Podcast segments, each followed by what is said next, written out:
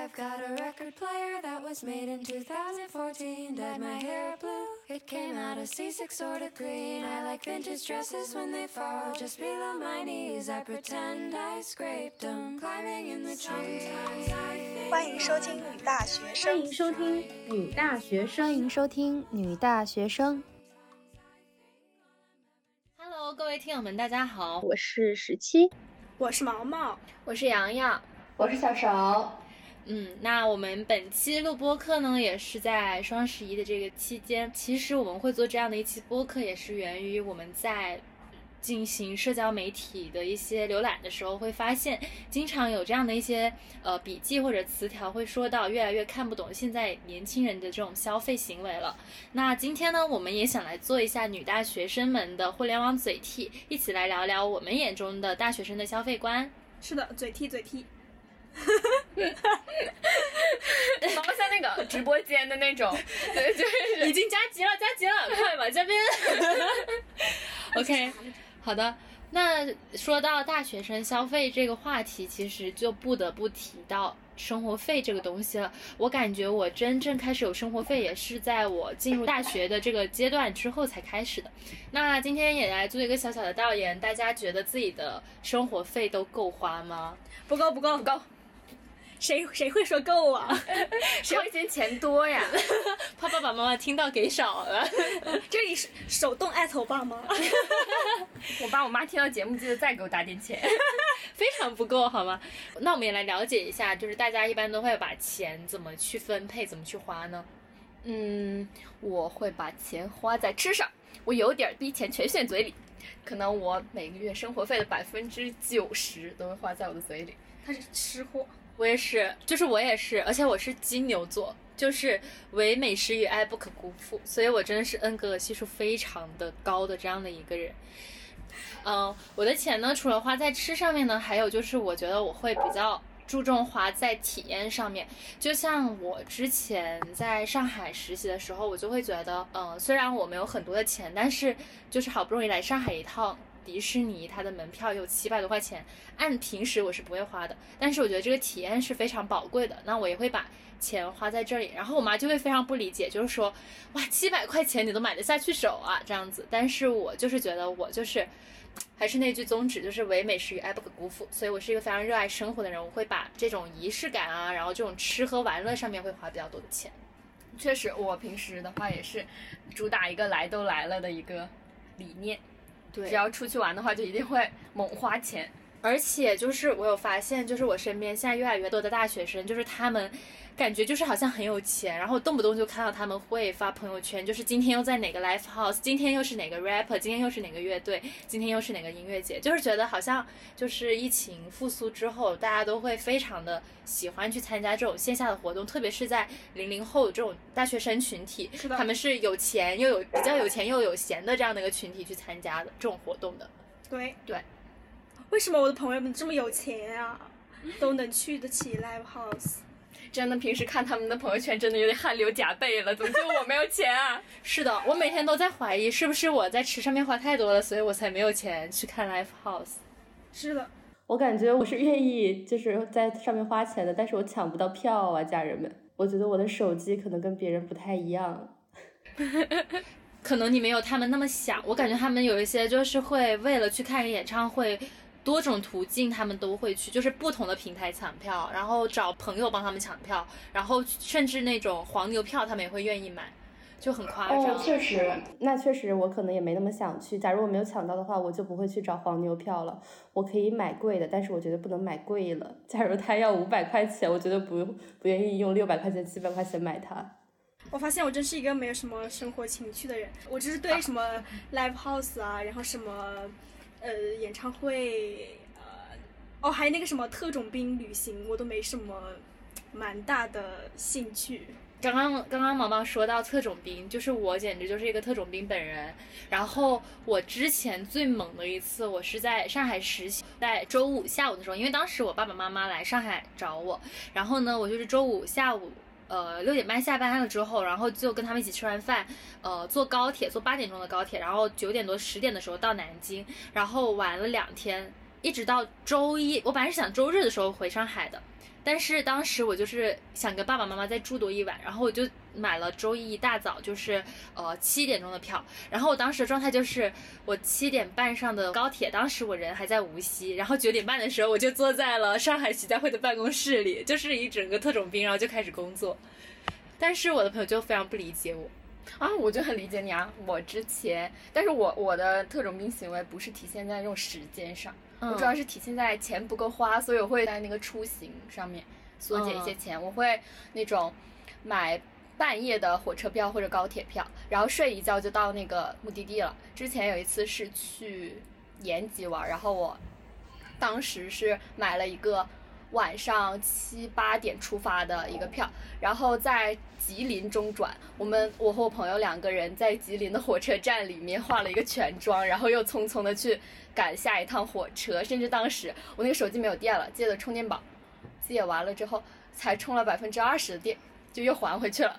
救命！我百分之二十的电，我在外面可能就是一个感觉衣服都没穿好，非常不安全。是卡那个三分钟免费时间吗？不，就是来不及了，就只能要下车了。嗯，就马上就要上下一趟。那你是坐卧铺吗？我们去的时候，第一辆车是坐卧铺，第二辆车坐的是高铁。哦，懂。那小勺呢？小勺会特种兵吗？我会特种兵啊！我上个学期，上个学期五一的时候就去大连特种兵了一次，然后当时不是很流行什么？出了很多攻略，就是你可以不花钱在外面过夜，就不住酒店的过夜，比如说 KTV，比如说呃酒吧，还有海底捞什么的。我们曾经在海底捞和 KTV 都过过夜，感觉还挺爽的。我是上了大学，我才意识到，就是我每次在参加那种社团或者部门团建的时候，然后他们就会说晚到十一点多，怕回去会被记晚归，然后就说大不了咱们就去海底捞过夜嘛，然后就去就去搜那个海底捞过夜，就是真的还会给你发个枕头，让你可以直接趴在那个桌上。海底捞真的是这样的，是这样的，但是我们是他就给你发一个枕头，然后我们就睡在那种长条的椅子上。我记得那天我们还。骗那个海底捞的服务员说，我们现在在做一个挑战，我们是二外的，北二外的，我们来这里吃呢，是因为我们在做一个挑战，我们要吃遍北京所有的海底捞，来做一个排名，看哪家比较好。然后我们就说，现在你你们这家是我们吃到第三家了，你们这家有什么特别的服务呢？然后他们就给我们送了一份，好像是什么炸的什么小食，反正。很努力的，海底捞胜负欲上来了，自己卷自己。但是我之前在听另外一个讲消费的播客的时候，然后当时我听到他们可能是呃二十多岁的，然后当时那个姐姐他们就说非常看不，就是不太懂吧，就是看不懂我们这种特种兵的行为。他会觉得说我们大学就是这种年轻人大学生，就是为了旅游让自己其实过得没那么好。然后，但是我会觉得这种过程就是。我觉得首先它是非常的一个高效率的一个过程，而且我觉得这件事情是只有在大学这个阶段，它才是有可能有时间去做的，并且我觉得它是一个合理的。就可能等到我二三十岁了，我就会觉得，哇，我怎么混成这样，还要穷游呢？我可能就会有那种负担。但是我就在大学的时候，我就可以。非常的自然，非常坦然的说，我为了要旅游，我可以不怕穷游，我可以去受苦。包括我之前去上海实习的时候，我爸妈就会觉得说，你为什么要花这个钱让自己来受苦？在他们眼里，就是他们很不理解我这我们这种行为的，就是家实习。对，就是说家里有的住，然后你硬要跑去一个地方住着没那么好的房子去实习。比如我的。对，然后他们就会说。不懂我们，但这时候就会反 diss 他说：“平时我在家的时候，你们不是说我不能吃苦吗？怎么你们比我还娇气？” 对啊，我我觉得我虽然过程中稍微有点累，但是我是累并快乐着，就是事后想起来我还觉得蛮骄傲的。是的，是的，好吧，就是我一个人比较共情这个博主。听到特种兵这三个字，我就已经累了，就因为我感觉旅游要么是就是可能有一些旅游是去长见识的，嗯，比如说什么志愿者啊，不拉不拉的。但是呢，我觉得有的旅游就是去享受的，就除非那些因为地理环境我需要很很很苦很累才能领略它的风光，比如说什么看火山什么的，什么看极光什么的，呃，看雪山什么的。但是我觉得其他大部分的旅游好像就是我明明可以很享受的，就是不用降低我的那个标准标准去的，就是我为什么要非常苦非常累那种。可是当你又没有钱又没有时间的时候，那我就不去。那那如果就是现在给你一个设定，就比如说有一个你非常好的朋友，但是比如说我，是我因为要上班，然后我没有那么多的时间，我只能有两天的时间抽出来陪你玩，然后我又是一个希望去一个地方就能把东西买的比较全的，并且我会明确告诉你我没有那么多的预算，那这个时候你会愿意跟我去旅游吗？那我当然会啦，就比如洋洋。我们两个就总是穷游，就是就是，但是因为我觉得洋洋他不是那种有一些标准，还是有一些底线的。嗯，那我也不是没有底线了，你可以放心跟我出去。那当然可以了，就是本来我是不会太累的那种，但是我可以舍命陪君子。怎么怎么差也不会差过你在上海租的那间房子吧？所以我不是不能吃苦的好吗？好的。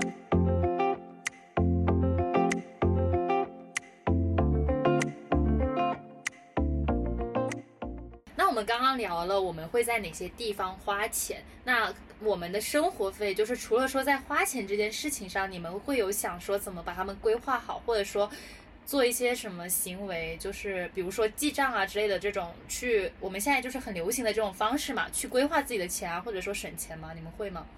我也很好奇，我我知道小勺有做手账的习惯，你会记账吗？我是会记账的，那你会用什么工具什么的去记账吗？对，我是用的软件，我是用的 A 坡坡，阿坡坡，A 坡坡。对，我可以跟大家推荐，我这个软件真的特别好用。我相信很多人都有跟我以前一样的烦恼，就是因为我们现在花的钱都很零散，然后很碎，你每天。很难养成一个习惯，每天去记账，或者每次消费完之后就去记账。我之前也尝试过很多记账 APP，比如说，我相信大家都听说过什么鲨鱼记账，什么喵喵记账，刀刀记账，喵喵记账，刀刀记账是像那种。是是是是像那种你把对方设设定为一个人，可能是一个明星或者是你暗恋的人，然后你可以跟他对话，你可以给他发消息，说我今天吃了什么什么什么，然后他就会回复你，然后就说啊悠悠在好好吃饭哦什么什么，然后他就会帮你记下来你这一笔账，但是你需要去跟他发消息，也就是在记账过程，我还是坚持不下来，可能我没那么爱吧，然后然后我现在就发现一个记账软件叫做钱记。然后我会每一个月结束的时候，就像现在刚刚过去了十月份，我会在每一个月结束的时候把上一个月的账单，因为我们现在消费基本上就是在支付宝和微信，我会把支付宝和微信的每一个月的账单，然后导出来，然后直接导进去，它就会直接给我显示出所有的数据，还有那种柱状图啊，还有那种饼状图，就可以一目了然的看出来这个月哪里花了多少钱，多少钱。啊，那你怎么就是你这个纯纯的账单，你怎么能看出你每个模块花了多少钱呢？我特别好奇。就比如说我在吃上花了多少钱，在在在，就是因为它会自动给你分好类。比如说你在饭店买了饭，然后它就会自动计入到呃吃的那一块，你就能看到你吃花多少钱，或者是买衣服花了多少钱，或者是现在大家都会有很多电子消费，就是买那种会员呢，平台的消费。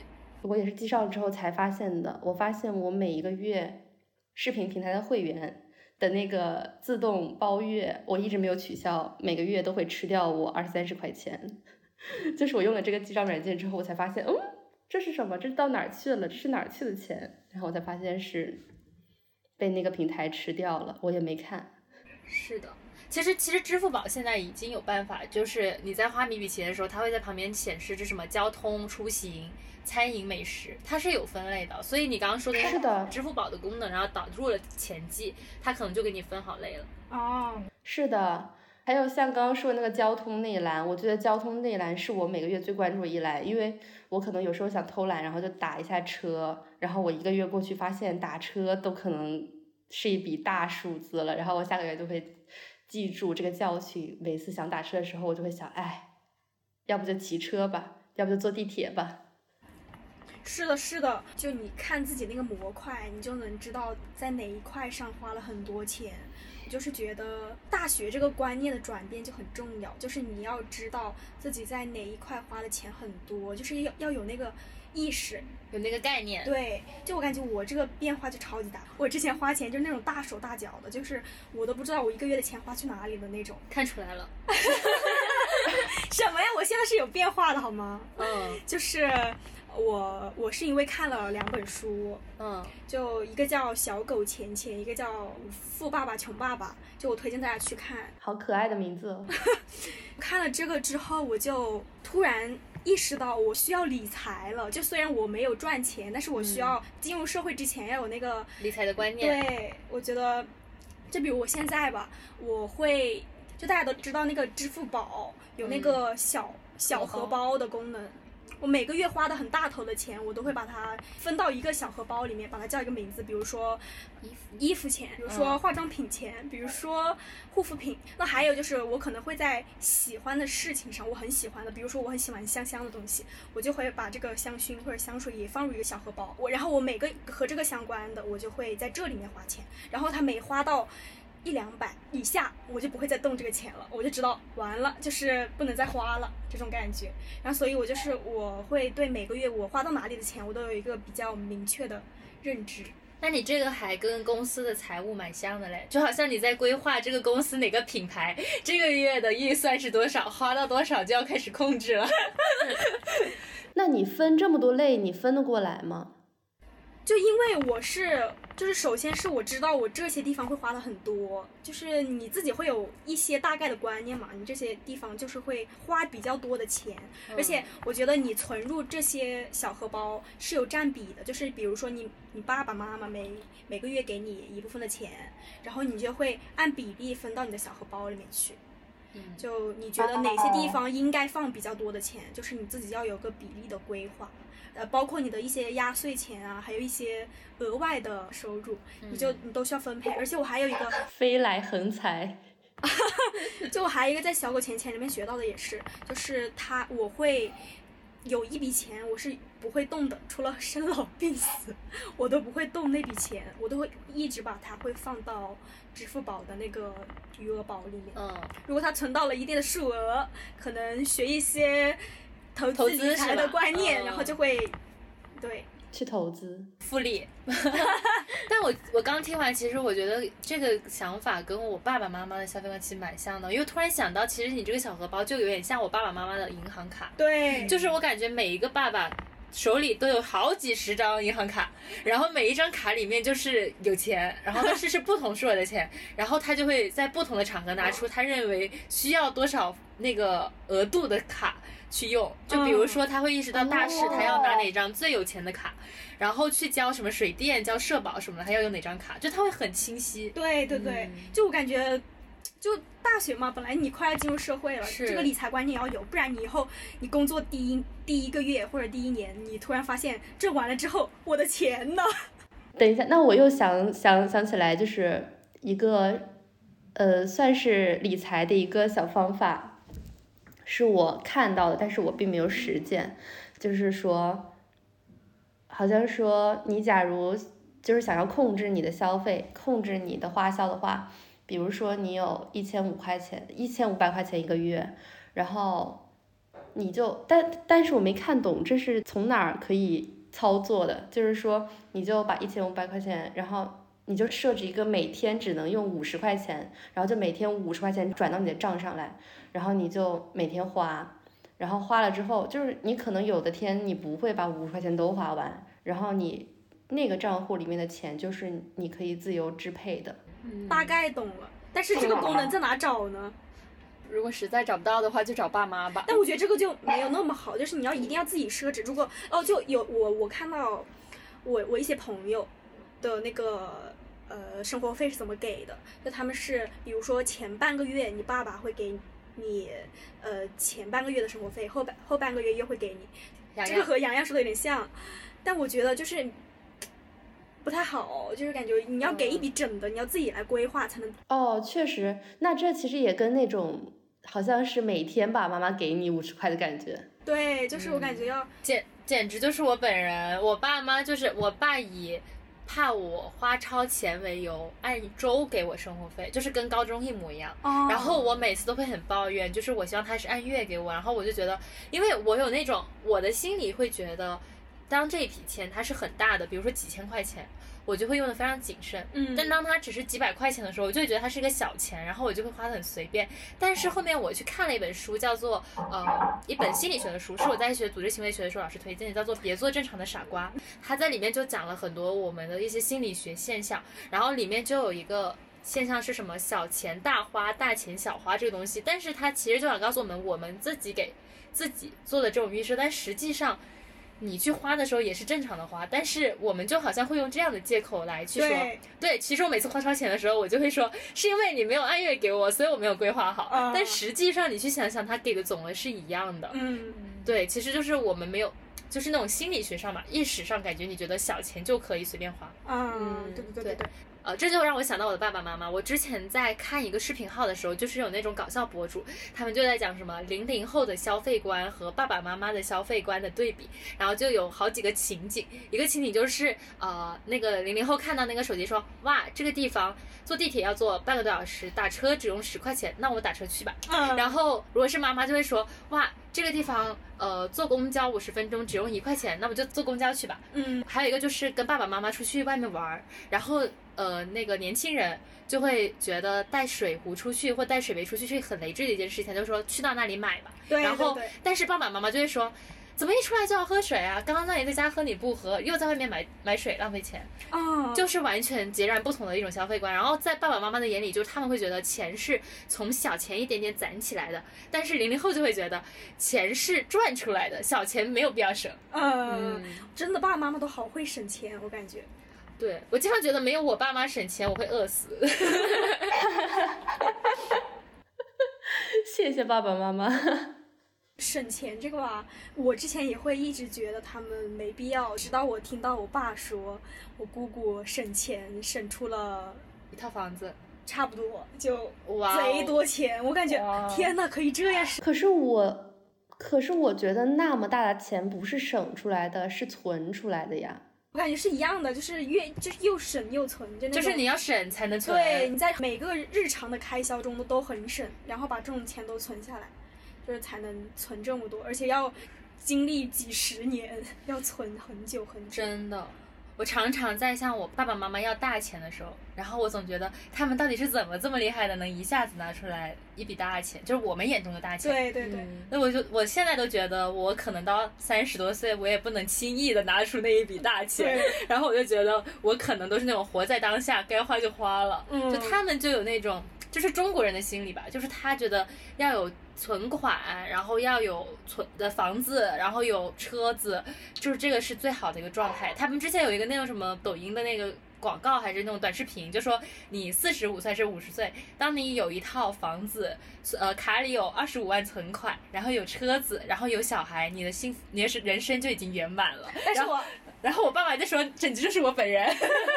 哎，这我还我还听过啊，就是大家呃说什么哦，一个男人嗯，呃什么样呃最容易跳楼。就是你家里有老婆在呃没有工作。对，然后你买了房，贷款买房，然后你还在那种，啊哦，还有一个孩子吧，什么什么的，嗯反正我记得还有一个条件我忘记了，他说这样的人是跳楼指数最高的，所以就是要有存款啊，就是要有存款，你才能够安稳。对，我之前还看到过一个，就是说我们现在一直奋斗奋斗看不到尽头嘛，那我们到底要赚到多少钱才能够开始休息呢？有一个数字是一千万，只要你有一千万，你放在银行里面，好像是一个月就有三五千吧，然后你就可以不用工作，然后你就可以摆烂了。大家赚到一千万就可以摆烂了。刚刚我们讲了很多，然后我就发现，我们去观察我们跟父母的消费观的这种区别，好像就是在于我们对于大钱和小钱的这种态度，至少我觉得这是一个元素吧。然后我就会发现，我们经常会比如说我身边很多朋友，他们就会买盲盒，然后五六十块钱就买一个。然后当时我们家里我姐姐买了好多盲盒，然后放在那个柜子上的时候，我爸妈问他们多少钱一个的时候，他们都震惊，你们买这些到底干嘛？然后还有就是我们总觉得就是一出门就是随便就喝一杯奶茶，然后我爸妈也会觉得这个奶茶有必要喝吗？然后他们也会对这种钱表表示怀疑了。然后还有我们经常会就是看，只要我是这种，就是我只要看到我离地铁站是超过一公里的，我就一定要打车，我是不愿意开始走路的。然后就发现年轻人的消费好像就是一个。好好多人吧，就是会为了刺激，为了让自己更舒服，为了新奇的事物去买单的。然后我们就会在花了这些地方的钱之后，想说，但一面又说我们通过一些别的方式薅到了羊毛，来显现我们是一个还蛮有就是消费观啊，蛮懂事的一个孩子。我懂了，又爱花又抠门是吧？对对对，就是爱花的也是我，抠门的也是我。呃，然后。说到刚刚嘛，我们说年轻人喜欢通过一些所谓的我们现在常说的什么薅羊毛的形式，因为薅羊毛之前也是就是社交平台上很火的一个点，就好像薅羊毛这种东西一出现，大家就会觉得都要去都要去薅到，然后才觉得自己就是赚到了。但是大家有觉得自己真的有薅到这些羊毛吗？我这个地方发言权比较少。为什么？因为你都不是很在意薅羊毛这东西。不是，因为我怕麻烦，就是薅羊毛你要花很多时间，就是去做攻略，是吗？是的，我经常在做攻略的过程中，我就放弃买这个东西了。对，就比如说双十一，是这样的。但是双十一还是买了点东西的。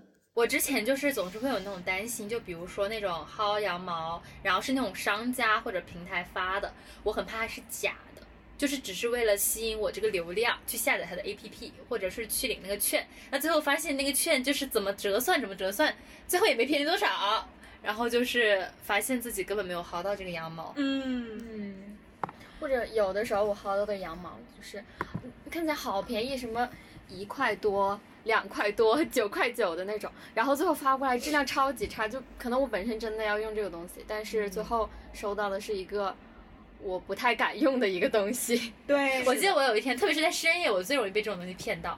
我就是有一天十一二点的时候在刷手机，然后我看到他说一块九九。芒果 TV 年卡，我就在想，我怎么能信这种东西？但是我就想着，也就一块九九，要不买买试试？我是真的很好奇，他能给我发来一个什么东西，而不是真的觉得能买到这个卡。结果呢，我买了之后，他给我发了个链接，说，呃，某手最近在搞活动，只要下载某某某版本，你就可以获得芒果 TV 年卡。我只是收一个信息费，我真的是无语了，姐妹们。还有那个就是很常见的骗局，就是那个。所谓的限时特价，然后来让你们来薅羊毛。我前两天就是我现在穿的这件衣服，就是我前两天在直播间买的。然后他就说，呃，呃，本店是新号，然后亏本卖，然后建议大家拍两件，因为非常划算。之后就没有这样的活动了。结果我今天去看，他还在播。是的，是的，是的，我的衣服都已经到了，他还在卖这件衣服。这种事情我有话语权了，家人们。我现在在做。呃，我现在在做一个实习，就是直播运营，就是在做直播间的，大家统称的直播间的小助理，就是每次主播问现在还剩多少件了，然后我就是接那个数字的人，然后这个数字呢，其实都是随便接的，我想说几个说说几个，现在还剩多少个名额？一个、两个、三个、四个、五个，我随便说，我有时候也会说没有了，因为要演一段戏。啊，现在这个名额已经没有了，然后主播就说：“真的没有了吗？”我说：“真的没有了。”那我用我自己的权益给这个家长再加一个名额。我说：“不行了。”他说：“不行，就给他加。”然后我说：“好的，我去申请一下。”哎，我经常听到那句话说什么？呃，主播用自己的能力啊，给大家再去申请多一波下来，然后大家一定要尽快拍哦，过了这波就没有机会了。我经常听到这种话。是的，我就是被这样被骗的。对我一开始做做这个职位的时候，我还有一点儿。就是会有一点愧疚，就感觉撒谎就是不好，不太好意思。就比如说，经常呃，我会演戏，就是我们不仅会跟他对话，我们还会当那个水军，就是在下面发评论，然后跟他演戏。然后发完这一轮，然后就是下单拍完了之后，我会过个十五十十几分钟再来跟他演一遍。但是现在呢，我我已经完全的 放飞自我了，就是刚演完我的孩子今年五年级，然后马上我的孩子 今年三年级，马上我的孩子今年初一，就是跟他演一波又一波的戏，我现在已经毫无心理负担了。你每天还要就是做演员，又做编剧，又做场务，是这样的。我之前也有一次去听我们公司的直播，然后我是因为我是就是借调过去帮忙嘛，然后当时我倒没有骗这些，我就是经常在那里说。主播就会说哦，谢谢宝贝的下下单，然后然后我们就会开始在那里附和说，已经为宝贝快马加鞭了，很快就能送到你的面前。但实际上没有任何的操作，好吗？就像就像小时候看的那种什么清货大甩卖的那种店铺，我感觉他就是一直在那里喊。是的，我们家那边有一个店子，我走进去。他说，呃，就是最后十天，马上他们就要倒闭了。我说好，买点东西。然后一年之后我回去，发现他还在那，马上就要倒闭了。家人们赶紧买吧，倒了一年，一年了，货还没清完。我在慢慢倒。商家最喜欢和我们玩心理战了，玩不过他们。是的，其实像商家呀，或者说做所谓的我们常见的这种营销啊，他们是非常看重心理学的，就是。我只能说，就是商家比我们还懂自己。我之前在做一个马克思主义的。一期就是我们的作业的时候，然后我想讲的就是讲消费主义嘛。然后当时我就是为了去做这个 presentation，我就去呃看了一些纪录片。当时我看了一个就是推荐的纪录片，叫做呃无节制消费的元凶。然后他就在里面讲了很多，就是资本家还呃他们去啊，然后创造了需求，然后创造了产品，然后创造了消费。然后我印象很深，就是有一个就是。呃，一个故事吧。然后它里面有一句话，就是说我们生活在一个无节制消费的世界，但这并不是偶然出现的。不断消费和报废的循环是人为设计的，人为的缩短产品的使用寿命也被称作计划报废，即故意设计容易损坏的产品。然后他在里面就有举个例子，就是说当时呃有一个那个灯泡，然后它其实是可以用很多年的，但是这个商家工厂他为了让大家能够呃更多的去购买。这个灯泡，它就在设定制作就设计这个呃灯泡的时候，就就是植入了一些方式，或者说用它的那个呃用的那些材料是有使用年限的，让这个灯泡能够在十年或者五年之内就是报废，然后可以创造出新的一波需求。然后我觉得我们就是在这样的一种嗯资本家或者说所谓的商家他们创造的这种消费环境里面，然后导致了我们现在经常会进入我们所谓的这种消费骗局。是的。天呐，万恶的资本家，这不就是那个电影？你没有被骗，只是还没有遇到适合你的骗局。是的，然后，然后像现在就非常新型的很多呃商家的一些营销模式吧，我们不能说它是消费骗局，但是它确实得需要这种营销的手段，然后让大家就是能够有这种消费的需求，去创造消费，让大家就是呃所谓的品牌啊，他们的环境能够更好。是的，我觉得一些商家就很会用一些很很细微、很细节化的一些场景来定义，就是比如说什么叫做好的恋爱，比如说什么叫做好的亲情，什么叫做好的友谊，呃，什么是好的？就是你给我买这个啊，对，就是不是现在刷小视频，经常就是会说什么爱他你就给他买什么什么的，还有不是那个。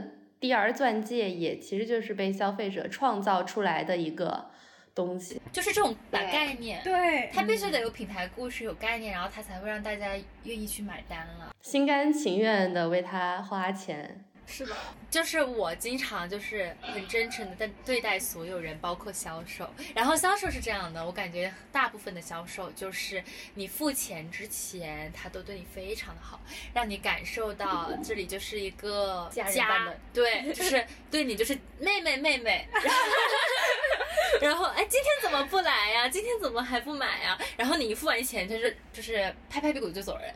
嗯，是的，付完钱之后他再也没有理过我。拿到手了。是的，我之前我在那儿跟我一个姐姐那里抱怨，就说我觉得我什么表达能力不行什么之类的。然后我这个姐姐她是就是做过很多行业，然后她就跟我说，你就去当一个销售，你就去去实习一个销售，然后销售当销售之前他会有免免费的培训，你去培训完你就跑，你就去学他的培训。哎，是真的，我觉得做做销售和做你的直播运营，就是当这种主播是很练表达的，就是不同的表达。是的，是的。其实做销售它还蛮考验你整个人的情商跟智商，对，包括你的临场反应，而且你要遇到不同类型的客户。客户就是我之前在学人力的时候，老师就有说，其实管人是最难管的。那你去做销售，你去跟人打交道也是最难的嘛。对，对，唉，人心难懂啊。ハハハハ!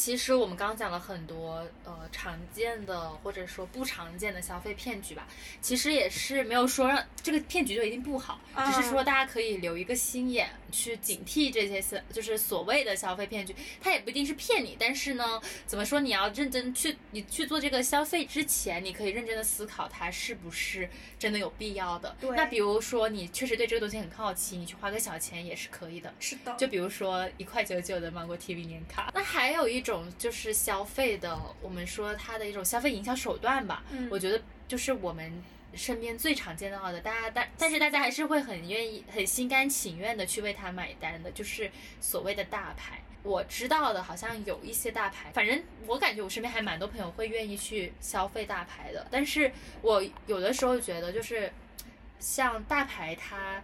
是不是就是它？因为大牌它的卖点其实就是它是有那种符号标签化，就好像你用大牌你就很高贵，对吧？然后我之前在看那个《装腔启示录》的时候，然后 里面那个我已经忘记角色名字了，我就用演员的名字来代替。就是当时那个呃蔡文静跟那个倪虹洁他们在走路的时候，然后就见到了蒋诗萌，蒋诗萌是蔡文蔡文静的这个上司，美食博主，对，是个美食博主。然后呢，哎，后面是美食博主。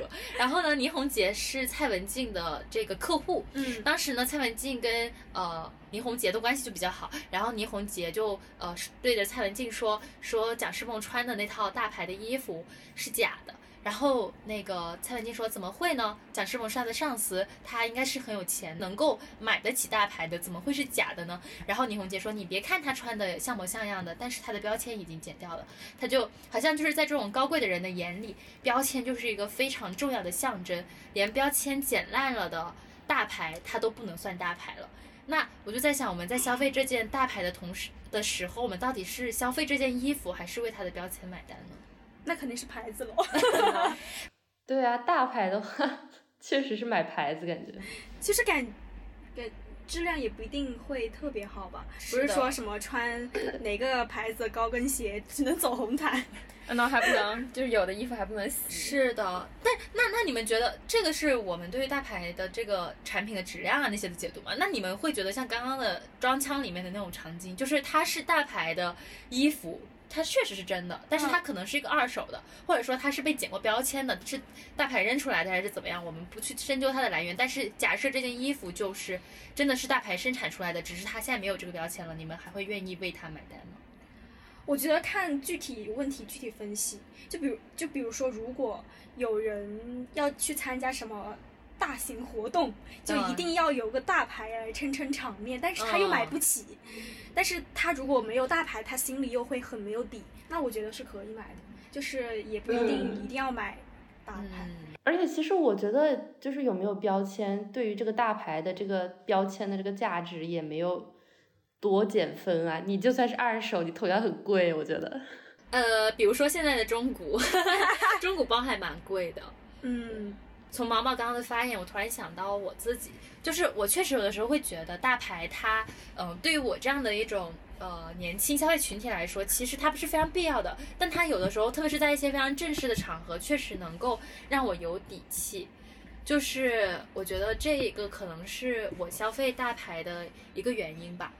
嗯，嗯，像之前很火的那个假名媛话题，你们还记得吗？就是那种什么拼单消费的假名媛，哦然后之前还在大学生还蛮火的。实实话说呢，就是我不太喜欢这样的场景。就我刚刚的发言是说，如果你实在是没有自信，你实在是有一个大牌才能让自己，嗯，就心里有所安慰，你可以买。但是我觉得没有必要，就是。就是有了大牌就能让你有多高高在上，或者说你去了哪个很高级的场景，你就有多么的高贵，对，嗯，大家其实都一样，好吗？哦，你让我想到。我小学、初中就会有那种攀比现象，大家就身边。我小学在一个比较贵的学校，然后呢，大家都穿校服嘛，就唯一能展现的就是鞋，大家当时都会比鞋，就当时会买什么。呃，当什么耐克的什么鞋呀，什么阿迪的什么很贵的鞋，反正就我当时没有意识到，就是我初中的时候，我朋友跟我说，你看到人家穿很大牌的鞋，你会觉得心里很自卑吗？你会觉得自己不如别人吗？就我当时我才意识到，哦，原来大家已经比到这种程度了吗？就没有一双很贵的鞋都会这样的内耗吗？我我其实很想分享我当时一个心态，就是你眼里只要没有那些名牌。嗯就大家其实也重伤不到你，就因为我我我我之前对这种东西是比较钝感的，就比如说你有什么牌子，其实我只知道那几个很大牌的，就其他其实我都我都不太知道，我比较钝感。然后呢，就是你你。就我只会觉得那些买了很很贵很贵的鞋的人，就是，但是他买的又不好看，我会觉得很傻，很傻逼，很傻，不好意思。我我之前我我感觉就是分几个阶段，第一个阶段就是麻瓜，就是啥也不知道，你们怎么怎么炫，怎么怎么装，我也装不到我，因为我根本就不知道。对。然后第二个阶段就是稍微知道一点儿，就是知道这东西很贵。然后或者知道它里面有很多的条条框框，它里面有很多它的一些圈内人才知道的东西，嗯，你稍微知道一点，然后不敢去怎么说，不敢去参与，并且觉得他们怎么那么厉害，就是会对，然后对，而且也不敢表现出自己不知道的这样一个状态。第二个阶段是这样感觉。哦，我懂，但是我感觉好像。就是我不管什么我都会，就是我不知道我就是不知道，就是我知道我就是知道，就是我也不知道为什么吧。对我我感觉毛毛确实你你确实是有这样一个，你这样对你完全不会不懂装懂，而且就是有就是我就经常就是对你的感觉就是在反复横跳，就是突然一下就觉得哇你怎么懂这么多，然后突然一下什么什么哪个东东西出来，然后。啊，你这都不懂，是 的，就是我，我不会对一个概念，就是就是为，就是我不会有那种情绪，就是别人知道一个东西，我不知道，我很羞愧，就我基本上不会有，嗯，就包括有些东西确实是我比较无知的时候，我都不会很。羞愧，但是我觉得我如果缺乏这种知识，我会限制住我的发展的时候。就比如说有一些工作环境确实需要你聊到，你需要去融入的时候，就是这是一种技能在限制住你的时候，我会去学。但是我不会因为我觉得羞愧而去学，我觉得我没有什么好羞愧的。是的，因为因为每个人就是要去了解的知识和资源的话，肯定不是是都说你都要去了解。而且我一直觉得，你对于一个东西你要去学，不是。如果是因为兴趣，或者是基于工作的必要去学，这个态度是会比较好的，而不是因为你觉得你不学好像就比别人 low 一些什么。我觉得知识是没有分所谓的高贵啊、低什么的，就好像说你喜欢 hip hop 和你喜欢呃 R&B 有有高下之分吗？我也觉得没有。对对对，就嗯，我就觉得你如如果你就是真的不懂，你就很。真实的承认是一定会比你不懂装懂要好的，当因为这种这种东西就是你是装不来的。当别人一问到你一些某的某些问题的时候，然后你答不上来，这个时候就会很尴尬。对。我发现大学就是因为我记得好像是从我进大学开始，拼多多这个软件火刚好火起来，好像拼多多女孩就是在大学生里面经常会有出现，然后大家也经常去用拼多多。谁还不用拼多多啊？大学生。而且拼多多刚出现的时候是我妈妈开始用的，我还不屑一顾。我觉得就是他们那一辈人用的软件，结果我自己我是。极力种草我爸妈用拼多多，他们会觉得上面都是假货，但确实之前拼多多就有有一些，但它现在已经打假了，现在还好。就现在什么百亿补贴对百亿补贴啥东西，就一定会是正品。因为我之前在做电商销售嘛，然后我就是做一个品牌在各个渠道的投放，然后我们是同样的供应商，但是我们就是为了在拼多多要上的话，就必须给到拼多多还有抖音直播是最便宜的价格。对啊，就是。嗯嗯，就很多淘宝上的一些双十一的价格，其实你平常在拼多多也能买到。是的，是的，嗯是的，就是这是真的，就是因为电商各个平台有不同的逻辑嘛，嗯，嗯，不同的玩法。那你们觉得，就是我们刚刚又聊了大牌，又聊了拼多多，你们就觉得这两种消费行为真的会有什么所谓的好坏高贵之分吗？最讨厌那些装逼的人。妈的，最烦装逼的人。我们这期好多爆梗哦。笑死我了！呃我觉得没有啊，就是为什么一定要 diss 拼多多呢？我不是很理解，真的。就对啊，物美价廉的有什么好看不起的呢？对啊，其实我感觉我现在身边越来越多的零零后吧，或者说我大学生的伙伴，呃，在我们学校，反正我接触到蛮多人都用拼多多的，然后他们也不会觉得用拼多多是一件很丢人的事情。但是虽然说我我身边很多人就是用拼多多，然后包括我也会用拼多多，但是我不会觉得拼多多跟大牌消费有什么冲突，因为我是又用拼多多，然后也偶尔会买一些。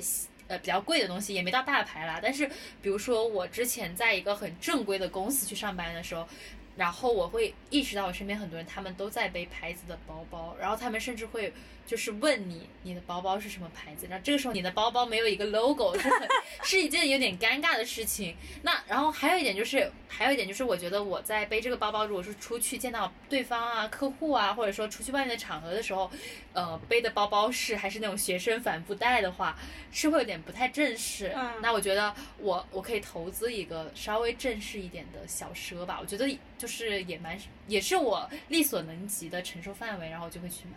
是的，是的，说了那么多拼多多的好，但是就是不是很多，就有些东西确实是可以买一些比较贵的，嗯。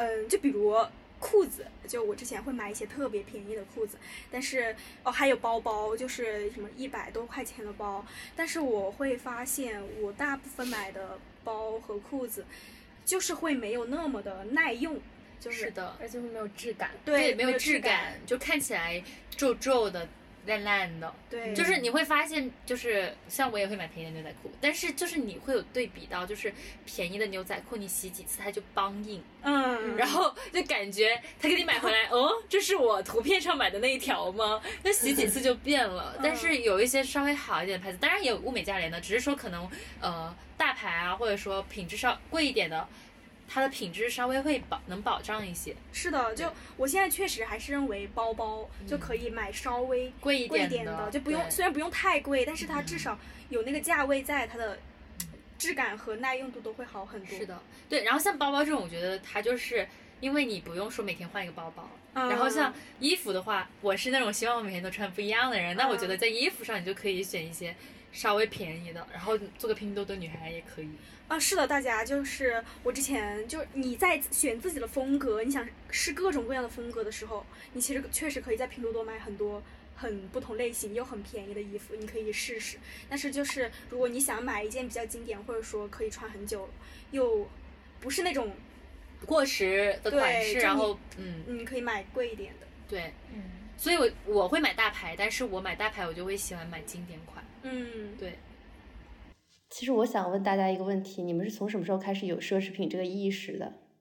好嗯，你这么说，我想到我之前高中的时候，我会特别排斥奢侈品，或者说我会特别有点些许的厌恶，就我不知道这种情绪从何而来，但是我会觉得很很装逼那些人，呃，就为什么一定要买这些东西？就我很不理解这种行为吧，或者很不理解这一个品牌价值和行业，但是。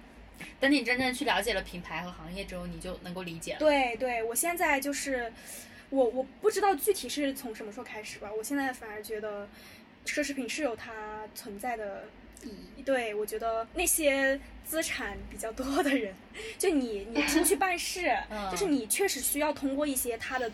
身上穿的一些什么资产嗯来判定这个人是什么 什么咖位？什么咖位的，因为这样会提高你办事的效率。就倒不是说什么什么给你这个人划分个等级，而是说就就办事情会快很多。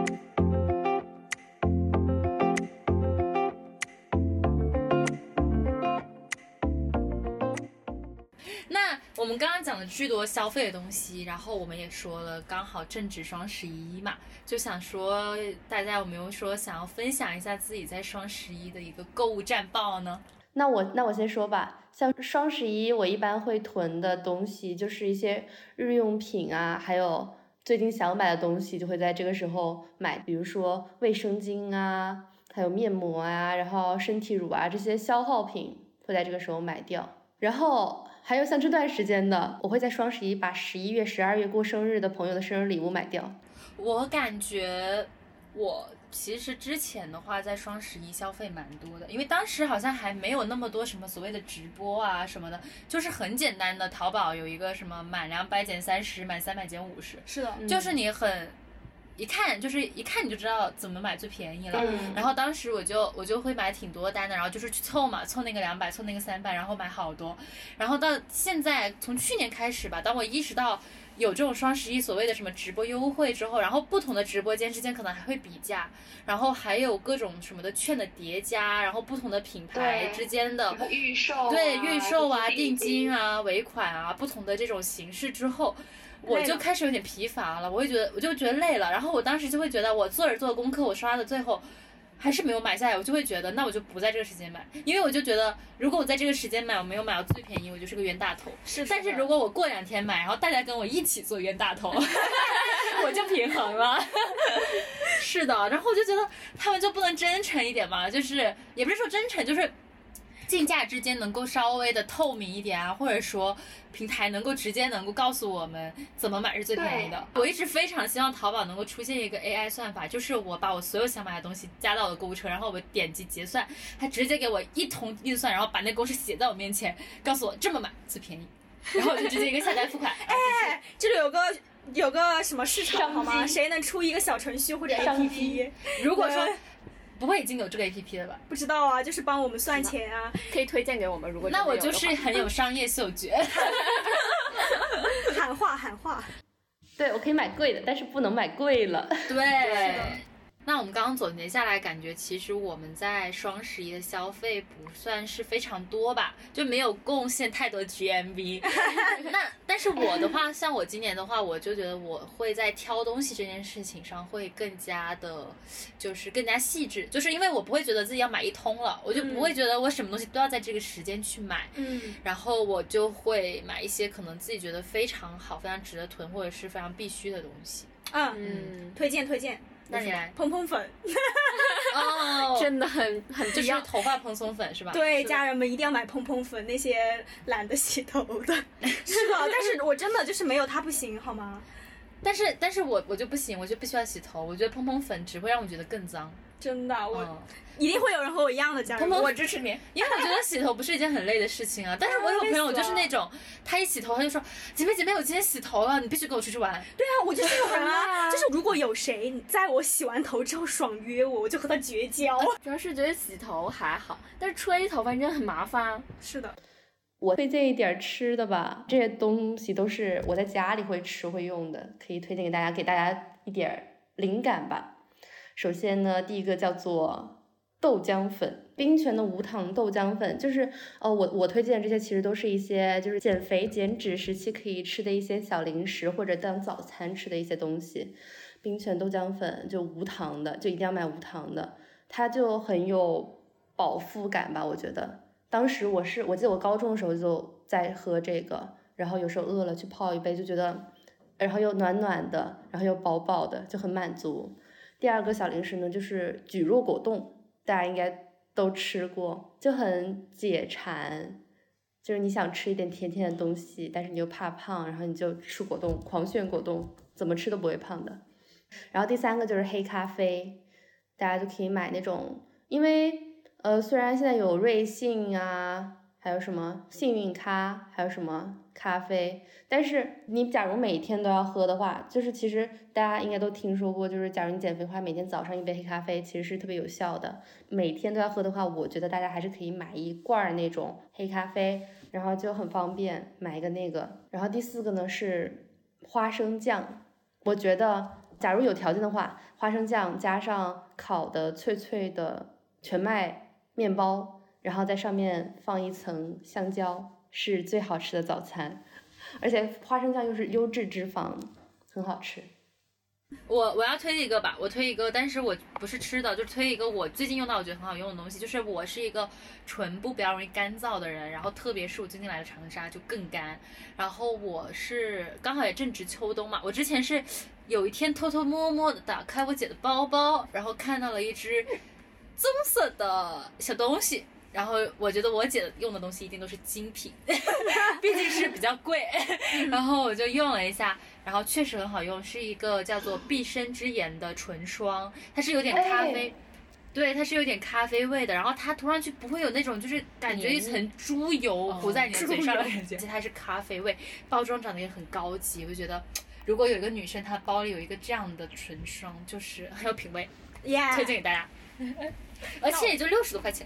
我要推荐个贼便宜的东西，就是我最近用了别人的双皮贴，哇，真的很好用。别人的东西都是最好用的。是的，而且它非常非常便宜，它只要呃七块多，就是有十贴，然后这么便宜，我现在就想等一下，你说这是什么牌子的？叫韩贝尔。我用的也是这个，真的很好用，家人们。比我比我就是之前那个有点贵的叫什么素之然，就是三十多块钱一包的那个素之然，还好用，是的，非常的隐形，而且支撑力又很强，对，非常好用。那那马老师还有推荐的吗？没了，嗯，没有没有了。但是我有我有省钱小技巧，就是突然想到，就大家买那种化妆品啊，就是如果你想买一些大牌的，嗯，眼影，就是总是在小红书上被种草，说什么那个。叫啥牌子来着？啥牌子？T F。哦对对对对，T F 的眼影很好用什么的，但是就是买小样，就是就是大的你根本就用不完，就是买买大牌的小样。哦，说到这个，我有一个可以找到小样的地方，就是淘宝啊，还有天猫，它有一个优先试用，然后里面就有很便宜很便宜的东西，然后它就是小样，你们就可以在那里面挑，然后可以直接搜索你想要买的东西，真的非常便宜。对他们最近也在说，就是说，当你想要去入一个，比如说新的粉底液啊，然后新的什么水乳啊这种东西，你就先拍一个那种什么加入会员零点一元购，然后买一个回来试一下适不适合自己，然后再用。就是也不要一味的去追求这个贵啊什么的，然后大牌啊，就是要找到自己最适合的，我觉得才是最好的。对，然后刚才不是说零食嘛？我买零食也有一个省钱小妙招，就是我买那种。呃，临期的食品，嗯，我吃东西非常的快，基本上上午到下午就吃完了，所以我买临期的非常的划算。临期什么意思？就是马上过期，马上过期了。哦。然后它又不是过期的，然后它又非常的便宜。我之前就是在一家店子买了非常非常多的东西，到了一大箱，然后最后只要几十块。嗯，我觉得大家也可以试一下。对，但是我觉得这个也要适量消费。我之前就是有一天晚上跟我姐姐，就是八九点的时候去逛盒马，然后发现它大减价，然后那些什么我们爱吃什么欧包啊、什么贝果啊，全都就是。半价半价的砍，然后我跟我姐俩面的面包脑袋，就是看着就是走不动路了，就哇，你看这个便宜超便宜，我们赶紧买这个，然后就买了一堆回家，然后结果的后果就是当时我弟也喉咙痛，然后没有人没有垃圾桶帮我们解决，然后就被我爸一顿臭骂，他说你们买东西的时候不用思考一下过一下脑子吗？感觉是我爸在旁边说话。对我有一个小妙招吧，就是我的话，我是因为我发现我身边很多朋友，他们就是话费是绑定爸爸妈妈什么家庭卡，然后不用自己付话费的。但是我是要自己去，对，但是我是要自己去付话费这件事情的。然后我就会发现，我每一次到账多少的生活费，一下子一百多块钱就交完话费就没了。然后我就会觉得话费是我就是非常大的一个支出。然后之前我跟毛毛在。上海的时候遇到一个朋友，然后他就给我们推荐他当大学生的时候的一些省钱小妙招。是的，他就跟我们说可以去淘宝开一个很便宜的那种，就是三四线城市的那种手机卡，然后把它当你的副卡，然后它的流量包就巨多，然后月租又巨便宜。是的，但我还没有实践过，建议大家可以去试一下。提到这个电话卡，这个就是每一个每一个运营商，它都会有那种积分。然后那种积分，你积到一定的时候，它就可以，它就可以，要么可以兑换话费，要么就可以兑换那种 VIP。是的，对我有一个省钱小技巧，就是呃，刚才也说了，我发现我经常会有一些很多 VIP 的什么消费，不要去那个他的那个平台买 VIP，你去淘宝上一搜就会便宜很多，或者是闲鱼，对，闲鱼也是一个好东西。你去闲鱼上一搜，比如说我的网易云会员，一年的会员是五十块钱买的，好像，然后我还有一个不是不算是省钱小技巧，算是一个小提示吧，就是大家真的要避免夜间消费，非常的容易冲动，而且那个时候你的神志是不清醒的。我在大一的时候曾经在晚上买了两个一模一样的杯子和碗，哈哈哈有点太不清醒了。到的时候我在想，商家怎么多给我发了一套？结果我一看，是我自己下单了两遍。牛啊！就是我是我真的就是就是忘记自己买了，然后又去买了一遍，而不是点成了两个。证明你真的很喜欢它，能下两次单。哦，你又想到，呃，洋洋他每次点外卖，他告诉我才知道，可以每天去领那个，外卖外卖券？对，是的发现自己以前损失了好多钱啊。嗯，哦对，然后还有一个，我觉得那个淘宝的八八 VIP，我觉得是可以开的，因为八八 VIP 它会送，呃，首首先是买一些东西它会有折扣吧，然后其次是它会送。呃，两个视频网站的会员就是任选一个会员，然后还有网易云的会员，然后还有饿了么会送会员，然后还有高德打车会送会员。会员送了之后，你就可能每个月你就会得到那么几张券，反正就是看起来挺爽的。我最近消费完我的双十一这笔清单之后，我的积分才成功可以开八八会员，我晚上就去把它买下来。被种草到了。大家，而且就是，假如你的那个八八会员，你中间有一些权益你不想要的话，比如说你这个视频网站会员你不想要啊，视频网站会员和网易云的会员是最值钱的，你不想要，你就可以去闲鱼上卖掉，你的八八马上就回来了。是的，闲鱼确实是一个还不错的好东西。是的，而且我发现，就是其实你做什么事情要买什么时候，你以为它不可能出现在闲鱼，它都能出现在闲鱼。是的，是的所以我就觉得，每当你觉得一个东西它有点贵的时候，你去闲鱼搜一下，搞不好就真的是有惊喜。确实可以多平台对比一下。是的，嗯我最后还有一个就是，不知道这能不能说啊？这个就是火车票退票，你临近那个火车发车的时间，它退票不是会有手续费吗？对，但是你可以改签，就是你把它改签到不要手续费的时候，然后你再退，这个时候你的手续费就被抵消掉了。我上回就已经花了退票的手续费之后，我才知道的，就真的，我的钱花的冤呐。是的，我这一次来长沙，就是我爸跟我还专门跟我讲了这件事情，但好巧不巧，前一天洋洋才讲了这件事情，我就说我早就知道了，就是我当时买了火车票来的长沙，后面我爸说懒得那么早送我，让我多贴了两百块钱，让我呃坐高铁来长沙，然后当时就是发现原来火车改签高铁也不用花钱，嗯，对。真的吗？是。的，就是火车你改签高铁，然后或者是你火车改签高铁之后，然后再退票都不用花钱。嗯希望希望这期不要被下架。我们真是为广大的女大学生谋福利了，然后希望大家能够在双十一期间花的开心、省的开心、吃的开心、玩的开心。